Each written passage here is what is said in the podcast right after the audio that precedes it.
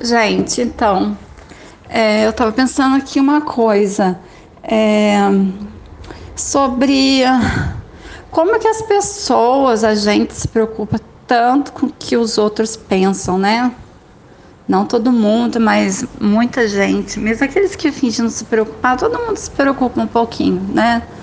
É, mas assim, gente, eu descobri que não compensa é, conforme o tempo vai passando e a gente vai vivenciando experiências, a gente descobre que é a única pessoa, pelo menos no meu caso, que eu, que eu me importo com o que pensa de mim, é a, mi, é a minha filha.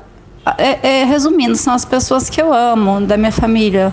E, e, entre parentes, as pessoas que me amam e que se importam comigo, né? Porque nem sempre laço de sangue é sinal, né, de, de, que, de que a pessoa se importa com você, né?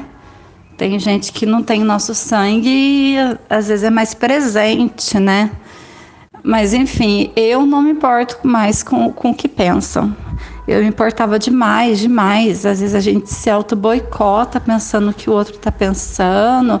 Ai, se eu fizer isso, o que, que fulano vai pensar?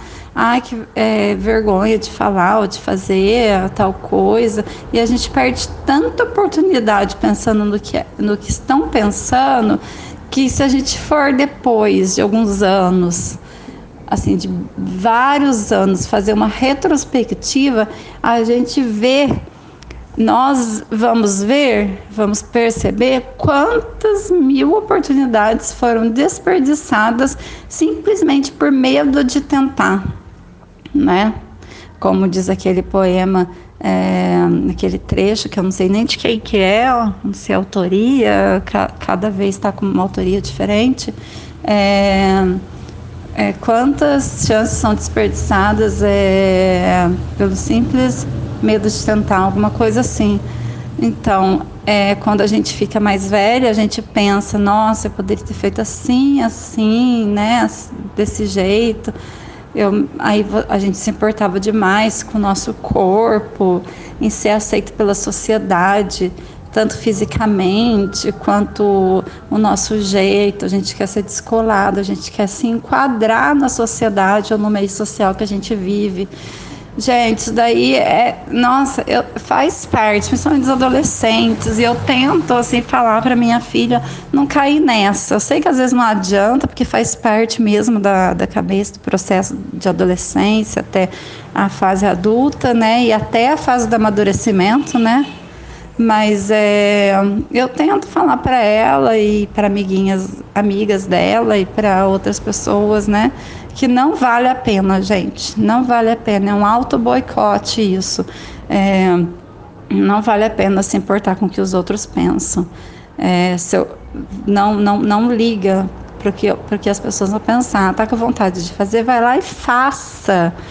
A porcentagem de dar certo ou errado é de 50%. 50% para sim, 50% para não. Então não custa tentar, gente.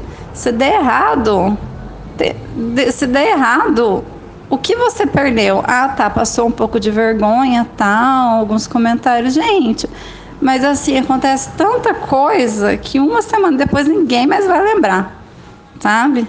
E pelo menos você foi corajoso. As pessoas admiram pessoas corajosas, sabe? Gente que não não balança, não, não, não, não treme na base, vai lá e faz. Gente, faz o que tem que ser feito. Se você tá com vergonha, finge que não tá. Finge que não tá, porque assim, é como diz também o poeta. Nossa, eu esqueci o nome dele. Ai, eu e mania de guardar as frases e esquecer o autor. Mas talvez vocês saibam. É, o ato é, finge, finja tanto, tanto que até que o seu fingimento se torne realidade. Ou seja, se você está querendo fazer alguma coisa, vai lá e faça. Se você está com medo, com vergonha, finja que não está. Ninguém vai perceber a diferença, gente, por experiência própria. Ninguém vai perceber se você está nervoso ou não, se você fingir que não está. Aí que está a diferença. Finja, finja. Finja que você é corajoso. Finja tanto até, o, até que você realmente vai ser corajoso. Você vai ganhar uma coragem de tanto você ter fingido. É um treino. É como se fosse um treino. É, não existem alguns personagens de novela longas ou séries de, sei lá, muitas temporadas que às vezes se deixa misturar com, com um personagem. É, eu, eu, já li vários artigos sobre isso. Então é a mesma coisa. Se você fizer muito algo que você não tem coragem, fingindo que não tem medo de fazer aquilo, vai chegar um momento que você realmente não vai ter medo. Você, você vai, de tanto treinar, você realmente, aquilo vai ser verdade. Você não vai ter medo, você já passou por aquilo. Aí depois a gente vai para a próxima etapa, né? Você já ultrapassou a barreira do medo. Então é isso aí, gente. Ó, tem muita coisa a ser explorada que a oportunidade é agora. É agora, principalmente para quem está com menos de 30 anos é, a oportunidade é agora. E para quem está com mais, tipo como eu, é, se deixou algumas oportunidades passarem, é, como eu fiz, né, por insegurança, vergonha do corpo, é, por não, me, me sentir socialmente deslocada e então você vai encontrar seu caminho também. Você também pode mudar. Eu mudei você também pode mudar. É claro que o seu leque de opções não vai ser tão grande como com 18, 20, 25 anos, mas a gente é capaz de mudar, sim. A gente é capaz de mudar, dar a volta por cima e fazer coisas que antes você nunca pensou que fosse capaz de fazer, sabe? E, e, e calar a boca de muita gente, sabe? Então, é ah, tá, vou até dar um exemplo. Eu tenho umas amigas da época da faculdade, da época que eu morei em República.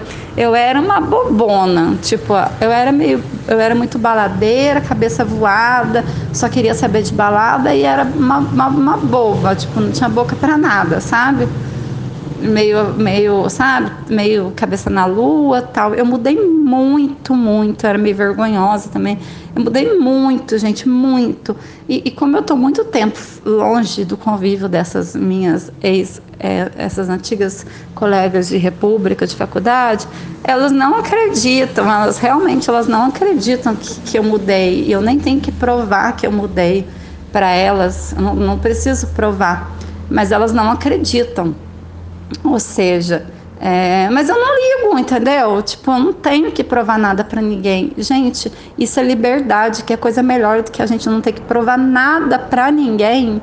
E outra coisa também, é, que eu vou citar, eu passei alguns anos da minha vida que eu dei uma bagunçada na minha vida, simplesmente, gente, porque eu não queria uma coisa mas só que como duas pessoas me achavam incapazes de fazer essa coisa dar certo, que eu me encarnei nesse negócio, mesmo não sendo meu sonho, mesmo eu não servindo para aquilo.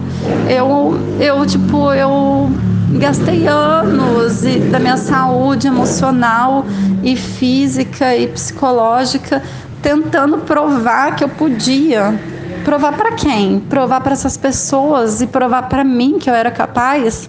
Gente, sabe o que, que aconteceu?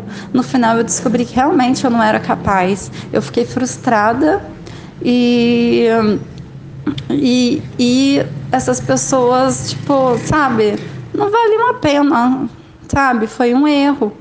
Eu não devia ter tentado provar nada para ninguém. Hoje eu jamais faria isso. Eu podia tá escrevendo a minha história. Mas não, eu atrasei anos na minha vida. Eu peguei um caminho longo só para tentar provar algo para alguém e para mim. Não vale a pena, gente. Só faça as coisas que você sente que vale a pena fazer. É, muita gente fica querendo saber é a resposta de Deus. Ah, eu devo fazer isso ou não? Aí você, aí quem, quem é religioso, tal, né, ou, ou tem uma espiritualidade, faz orações e reza e pede para Deus uma resposta, né? Tipo, ah, eu devo fazer ou não? Gente, Deus não vai descer e falar com a gente, sabe? Ele fala baixinho, baixinho mesmo. Então, como que ele vai falar com a gente? Quando você, você estiver prestes a tomar uma decisão. Ó, eu não tô falando tudo isso assim, ah, solta, do nada, com base em nada. Mas é, eu sei o que eu tô falando, quando você estiver prestes a tomar uma decisão e você sentir assim, confiante para tomar, 100% confiante, é claro que bate uma dúvida no começo, mas se você estiver animado para começar uma nova etapa e tal, e tomar essa decisão e tá sentindo com toda a certeza de que é a certa, é isso aí, gente. Mas se vocês sentirem um embrulho no estômago, um medo persistente, sabe? Tipo, aquele medo que dá um bolo no estômago e que não passa, é um sentimento de insegurança, de medo que não é passageiro, é Deus falando para você não fazer, tá? Então é assim, gente, Deus fala baixinho com a gente. Ele fala através dos nossos sentimentos, tá? Então é isso. A reflexão de hoje, o podcast de hoje é sobre esse assunto, tá?